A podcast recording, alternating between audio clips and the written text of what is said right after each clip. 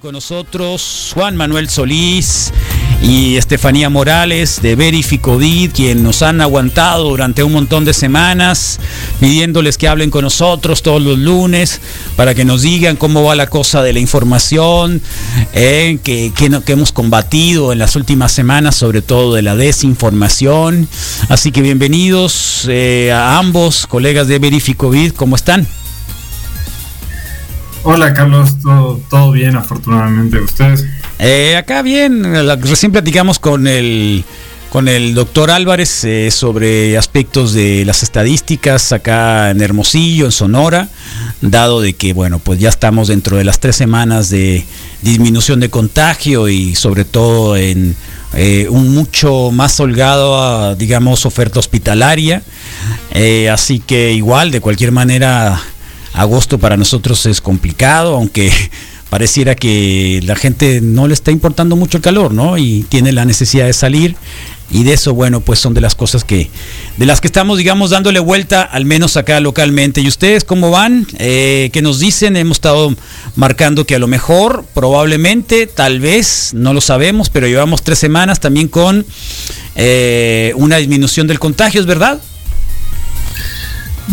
Bueno, es, es muy anticipado todavía para, para decirlo como de forma, digamos, optimista y tajante, pero la verdad es que sí hay una pequeña, hay una disminución en el reporte de casos, ¿no? Que ha sido, eh, de hecho, bueno, ayer que lo, lo, presentaron o lo presentó el doctor Ricardo Cortés, eh, habló un poco de eso, ¿no? Con los datos ya de la semana 30 epidemiológica. Eh, el asunto es que también al mismo tiempo se ha suscitado una, discusión muy fuerte eh, en ciertas personas que están analizando datos de la de la, o sea, con base en los datos de la Secretaría de Salud, porque en realidad es el asunto, o sea, nadie tiene otros datos, o sea, que aquí no vengan a, a decirnos que están sacando los ellos mismos de algún lugar, porque en realidad todos los están haciendo, los análisis todos vienen de la misma base de datos abiertos.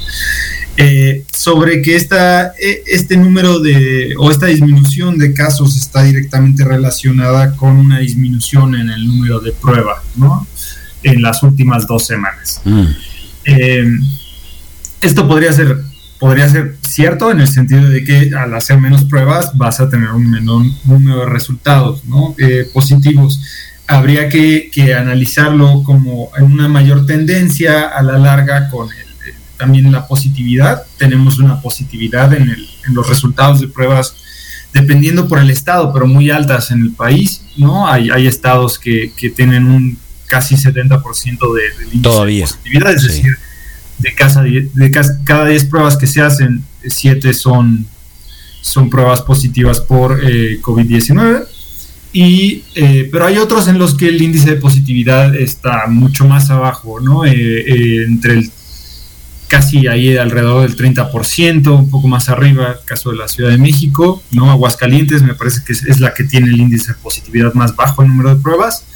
Eh, en, relación con el número de pruebas, ¿no? Entonces, eh, no hay que echar las campanas al vuelo, ¿no? O sea, es, padre comunicar buenas noticias, ¿no? Si es que las hay.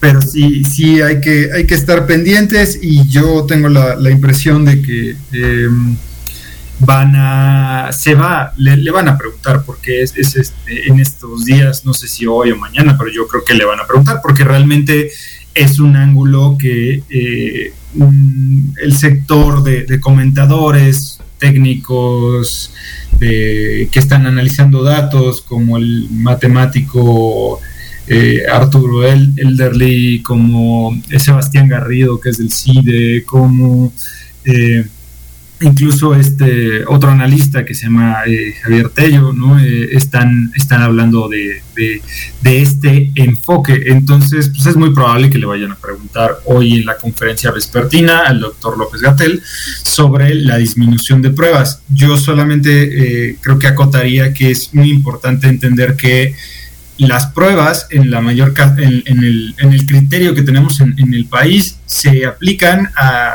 como se ha dicho ya desde hace mucho tiempo, a los casos que vienen, que van a pedir la consulta, ¿no? Que van, que van a solicitar servicios médicos por lo que podría haber ahí una, una pequeña, un matiz hablando de la idea de que eh, están disminuyendo artificialmente los casos, porque podría tener más bien una relación de demanda claro. Eh, sobre los servicios hospitalarios. Ahora, Juan Manuel, eh, estamos hablando, porque ahorita se lo preguntábamos también a quien, quien, quien está a cargo de la Dirección de Promoción a la Salud acá del Gobierno del Estado, Gerardo Álvarez, sobre que las pruebas tienen que ser pruebas PCR, no pruebas rápidas.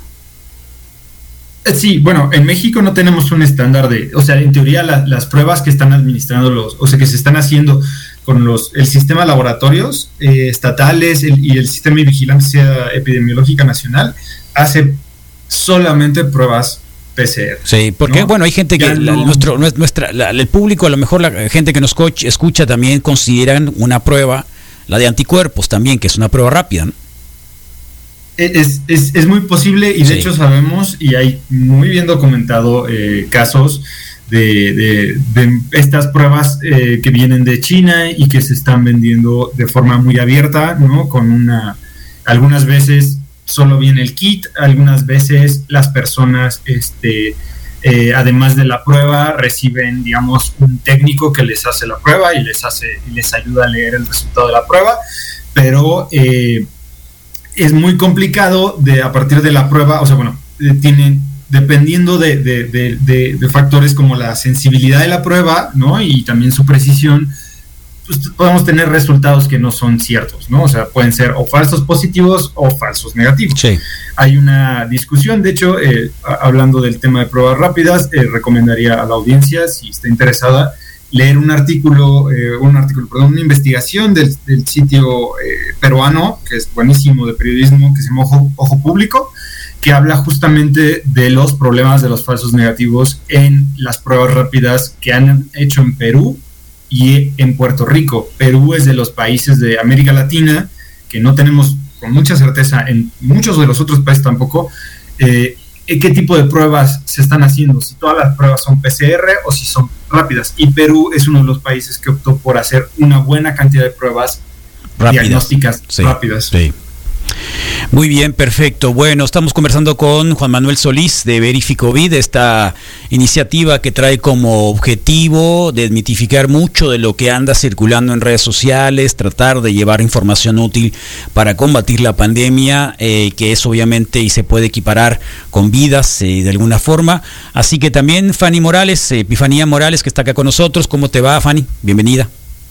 Hola, ¿qué tal? Muy bien. ¿Cómo, cómo va la semana? ¿Cómo, ¿Cómo ves el trabajo? ¿Cómo has visto, digamos, sobre todo los rumores y las cosas en redes sociales?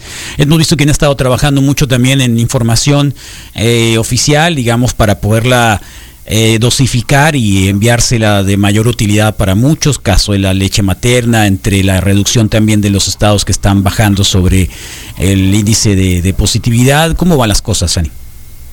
Eh, pues semana que acaba de pasar fue justamente la semana de la lactancia materna, que es justo para concientizar de la importancia de esta actividad, no solo a las mamás, sino a la sociedad en general y en los espacios, pues que, que el apoyo de, de, no solo de las mamás, sino justamente de la familia, de las instituciones, de personas que puedan ayudar a, a realizar esta actividad tan importante a las mamás que pues se le están pasando aún más duro con, lo, con esta situación del COVID y nos pareció muy importante eh, reforzar en cada cápsula que dábamos eh, que a pesar de estar contagiada, que no hay pruebas de que el COVID se pueda transmitir por la leche materna y que en caso de que estuviera, em, tuviéramos eh, síntomas o ya de plano positiva en COVID, no habría problema, solo las medidas de sana distancia con el bebé, ¿no? De cubrebocas también, este lavado de manos, eh, todo normal. De hecho,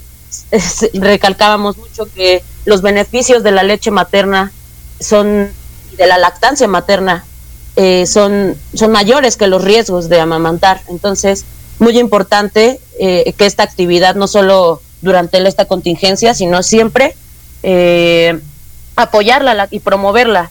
¿no? También comentaban en algunas conferencias de la Secretaría de Salud que que todas las, la mayoría, un 90% de, de las mamás eh, inician la lactancia materna, pero muy pocas lo, lo concluyen como tal o lo, lo continúan. Entonces es muy importante este tema y también pues apoyar a, yo creo que quienes se la están pasando una de las poblaciones que se la está pasando más difícil en estos momentos son quienes tienen hijos hijos pequeños quienes también están al cuidado de que, además de cuidarse a sí mismas tienen que cuidar de otros como son las mamás como han sido históricamente siempre las mujeres y las mamás entonces es muy importante también no dejar de lado eh, pues a, las mamás que puedan estar infectadas, eh, a las mamás que requieran de nuestra ayuda. También eh, no es necesario, si la mamá se sintiera muy eh, cansada, agotada o pues no, no se siente bien para amamantar, también podría otros, otros procedimientos para darle, como un sacaleches o incluso otra mujer que la pueda apoyar a amamantar a su bebé, pero es muy importante que no se deje de hacer aún en esta contingencia. Bien, eh, gracias familia. Eh, sobre, sobre el tema de, la semana pasada, el tema de la educación, el tema eh, sobre todo el regreso a clases, había muchas cosas que se han quedado todavía por ahí. la CENTE, por ejemplo, la semana pasada estuvo hablando de que no consideraba justo que se pagara tanto dinero a a las televisoras para sacar adelante el año escolar. Em, este, hay muchas incertidumbres sobre quiénes regresan a clase y cómo y en qué aspectos. Eh, ¿Han trabajado el tema esta semana de casualidad, eh, Juan? Eh, bueno, en realidad hemos estado pendientes, sí, del tema, pero la, la realidad es que no ha avanzado, ¿no? O sea, lo que entendemos es que eh, existe la, idea de que el sistema público de radiodifusión reproduzca los, los, programas estos que quieren utilizar para las transmisiones, pero es cierto que hay una oposición, por ejemplo, de la sección sindical, eh, que es este, por decirlo así, la, la CENTE, ¿no? la coordinadora, en Oaxaca, a, reanudar de esta forma, porque ciertamente hubo muchos problemas con la parte de los cuadernillos y con materiales, incluso, eh, si no me equivoco, el vocero de la CENTE eh, hablaba de que ellos habían tenido muchísimos problemas para cerrar el ciclo escolar anterior, eh, al grado de que, de que había muchas personas, este, todavía muchos padres de familia, padres y madres que no recibían las calificaciones de sus hijos, ¿no? Bueno, el asunto es que no existen las condiciones en el país para regresar, ¿no? Eso es, muy claro, no existen condiciones para regresar presencialmente, eh, e incluso en los países en donde la epidemia parece estar más controlada, eh, no es, no han sido buenas las experiencias de las reaperturas de clases, ¿no? Salvo en los países asiáticos, pero incluso los países asiáticos han tenido que cerrar escuelas, han tenido que esto, entonces la, la, pregunta aquí sí sería si, o sea, más bien, no hay ninguna pregunta. O sea, el gobierno está admitiendo que no tiene la capacidad de llevar un control como el que se necesitaría para, para llevar a los chicos a las clases, a las, niñas y a los niños, a los adolescentes, ¿no? A, las clases. Y eh, en caso de que se una persona positiva, pues tendrían que cerrar todo, pero es el asunto. O sea, probablemente no tendríamos ni siquiera la capacidad de detectar a, tiempo la la transmisión, ¿no? En ese sentido, este, es un tema eh, bien complejo porque además, como bien dijo Fanny, hay una doble carga eh, para muchas personas en este momento, ¿no? Los trabajos que se les denominan de cuidados en el hogar y los trabajos eh, pues, normales, ¿no? Los que, los que son remunerados y este y realmente eh, va a poner en va a poner un gran peso en, muchas mujeres el hecho de que las, las niñas niños adolescentes eh, sigan en, casa no entonces eh, bueno es una de las de las consecuencias que sí se advirtieron pero que desafortunadamente no, no, ha habido un o sea no ha habido suficiente estado para, para, atacarlo no Sí, tal cual. Eh, y esto, obviamente que, eso sí, ¿no? Está muy claro que hasta que no haya semáforo verde tendríamos el regreso presencial a clase, que creo que para eso nos quedaría un buen tramo todavía de, de la pandemia. Em, este, bueno, muchas cosas que creo que esta semana se, se, van acumulando y que van dando, pero ¿ven ustedes algún cambio, sobre todo en, en realmente nivelar cómo va la situación de la, de la pandemia?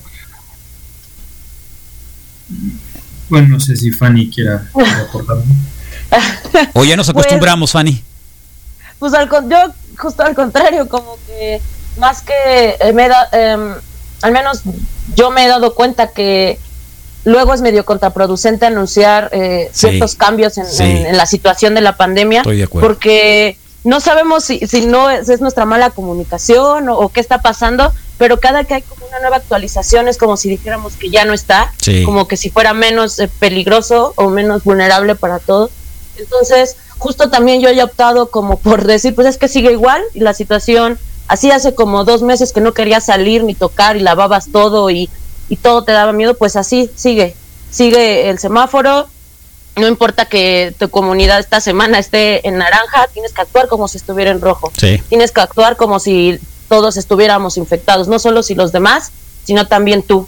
Entonces, justo no, no es que haya una nueva novedad, sino más bien eh, yo estaría pensando en una nueva manera de comunicar estas novedades para que no se pueda Claro. malentender que esto ya acabó o que ya Sí. estamos más seguros o, o algo así. Sí, sí, de, de, de- de algunas autoridades lo han manejado así, de hecho, así, aunque estemos en naranja, pero estamos en rojo, así que quiero saber si cuando estemos en amarillo van a decir estamos en naranja o estamos en rojo, ah, y hasta, en realidad hasta no estar en verde podríamos estar más o menos tranquilos, ¿no?